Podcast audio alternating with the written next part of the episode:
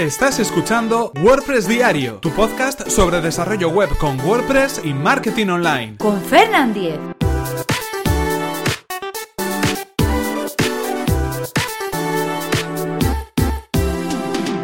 Miércoles 24 de mayo de 2017. SlideShare. Hola, ¿qué tal? Comenzamos con un nuevo episodio de WordPress Diario. Hoy vamos a hablar acerca de una herramienta un servicio online donde vamos a poder alojar nuestras presentaciones, nuestros documentos de presentaciones. Estamos hablando de SlideShare, pero antes recordaros que este episodio está patrocinado por Web Empresa, servicio de alojamiento web especializado en WordPress. En Web Empresa disponen de herramientas para poder potenciar nuestros proyectos, herramientas para sus clientes como por ejemplo Super Migrator. En este caso, contratando cualquier plan de hosting con Web Empresa, ofrecen la posibilidad de poder mover nuestro sitio web creado con WordPress, Joomla o PrestaShop desde nuestro proveedor actual al nuevo servidor de web empresa, simplemente utilizando esta herramienta llamada Super Migrator que nos va a permitir hacer esa migración que en tantas ocasiones se nos antoja un tanto complicada. En cualquier caso, si queréis conocer más sobre el servicio de web empresa, que además recomendamos desde aquí, tenéis toda la información en webempresa.com barra Fernan, así podrán saber que vais de mi parte y podréis conseguir un 20% de descuento en sus servicios. Y ahora sí continuamos con el tema que nos ocupa hoy. Ya sabéis que todos los miércoles solemos recomendar una herramienta, un servicio online, una aplicación, es decir, algún tipo de ayuda o algún tipo de complemento para nuestro trabajo diario que nos va a servir, pues bueno, pues para diferentes cosas. Hoy concretamente le toca el turno a SlideShare. Es una, un servicio online es una herramienta online que nos permite alojar nuestras presentaciones. Seguramente en muchas ocasiones hayáis, eh, bueno, pues hecho alguna presentación para vuestra empresa, para vuestro trabajo, quizás en algún evento. Básicamente SlideShare es un, es, un directorio donde vamos a poder tener un repositorio de todas esas presentaciones, de todos esos PowerPoints o documentos PDF o, bueno, slides que hayamos creado para, para esa presentación en concreto.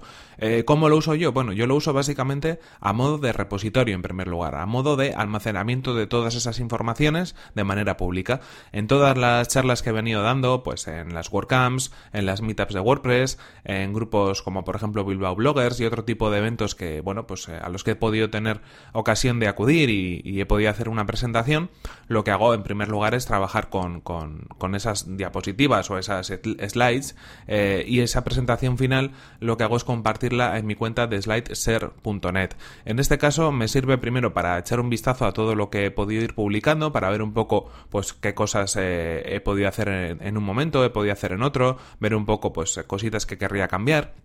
Y luego, por otro lado, también me sirve para poder compartirlo públicamente. En lugar de tener que compartir, por ejemplo, el documento PDF final que, suelo crear para las presentaciones, lo subo a SlideShare y comparto el enlace. Así todo el mundo, pues bueno, el que quiera acceder a él lo va a poder compartir, ¿no? O lo, va a poder ver. Incluso eh, permite una cosa muy interesante, que es poder insertarlo dentro de un post de WordPress. Es decir, que si, por ejemplo, después de una presentación me apetece hacer una entrada a modo de resumen de todo lo que he venido comentando y quiero añadir también de, de manera embebida, como si fuera un vídeo de YouTube, pues esta presentación para que la gente la pueda ir viendo sin salirse del post, también lo que puedo hacer es insertar el, eh, bueno, la presentación dentro de ese, de ese post. Está soportado por el OEmbed de WordPress, el sistema de inserción de archivos de WordPress, así que bueno, se integra perfectamente y se va a acomodar muy bien a lo que tengamos eh, publicado en, esa, en, esa, en ese artículo que hayamos creado.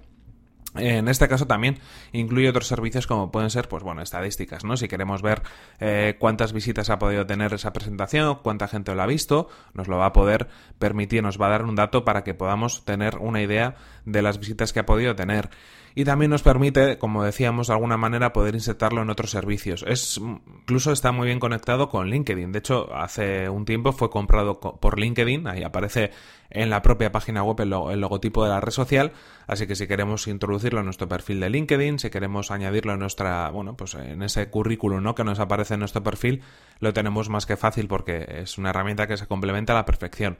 Hay otras, eh, otras alternativas para poder hacer este tipo de, bueno, pues de alguna manera de de repositorio o esta forma de compartir las presentaciones que hayamos podido hacer. Eh, por ejemplo, la más popular yo creo que es Speaker Deck, aunque de todas formas mm, no me convence del todo porque realmente donde más contenido hoy en día hay es en, es en SlideShare. De hecho, es muy interesante eh, entrar en slideshare.net y hacer una búsqueda en ese cajón de búsqueda que tenemos en la parte superior del tema que queramos, porque vamos a encontrar presentaciones de un montón de temas e incluso nos va a poder servir también pues para aprender ciertas cosas, ¿no? Tener píldoras de ciertas cosas. Hay muchas veces que igual buscamos en Google, donde podemos ver, pues bueno, pues artículos muy profundos y demás, pero hay veces que simplemente queremos tener una idea general de algo y la verdad es que ver la presentación de alguien que la ha sintetizado en esas, en esas diferentes diapositivas, ¿no? Que la ha sintetizado en esas páginas de ese de ese documento nos hace una idea bastante, bastante aproximada de lo que, de lo que versa ese tema en concreto.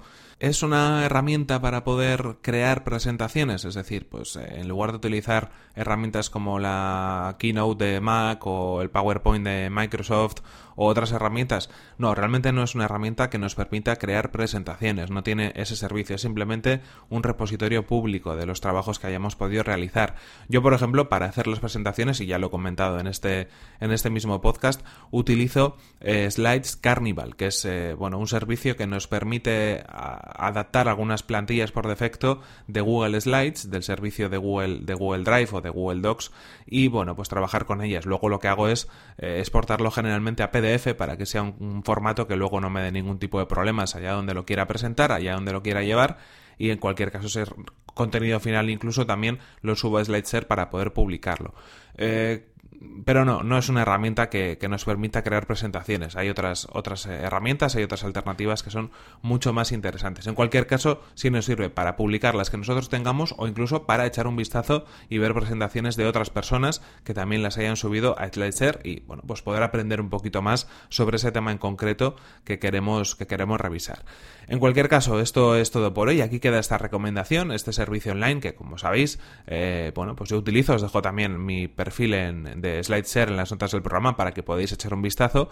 Y eso sí, aquí se nos acaba el tiempo y terminamos este episodio de WordPress Diario. No sin antes recordaros que este episodio ha sido patrocinado por Web Empresa, servicio de alojamiento web especializado en WordPress. Disponen de servidores optimizados para que nuestro sitio web cargue a la mayor velocidad, reglas de seguridad para proteger nuestras instalaciones y soporte especializado en WordPress. Si queréis conocer más sobre su servicio, que además recomendamos desde aquí, tenéis toda la información en webempresa.com barra Fernan. Así podrán saber que vais de mi parte y podréis conseguir un 20% de descuento cuento en sus servicios. Y recordad, eso sí, que podéis suscribiros a este podcast a través de las plataformas de iTunes, iVoox o desde mi web personal fernan.com.es, donde encontraréis otros enlaces de suscripción. Y si queréis enviarme vuestros correos electrónicos, lo podéis hacer a través de mi correo que es fernan.fernan.com.es o desde mi cuenta de Twitter arroba fernan. Nos vemos en el siguiente episodio que será mañana mismo. Hasta la próxima. Sublime Text brackets, atom, cuál será la decisión final sobre el editor de código favorito. Próximamente en WordPress Diario.